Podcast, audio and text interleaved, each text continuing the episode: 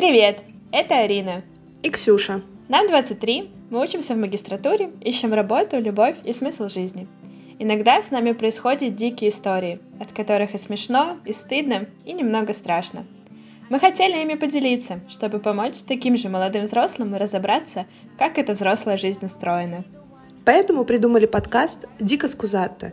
Мы используем это выражение, когда в нашей жизни случается дичь.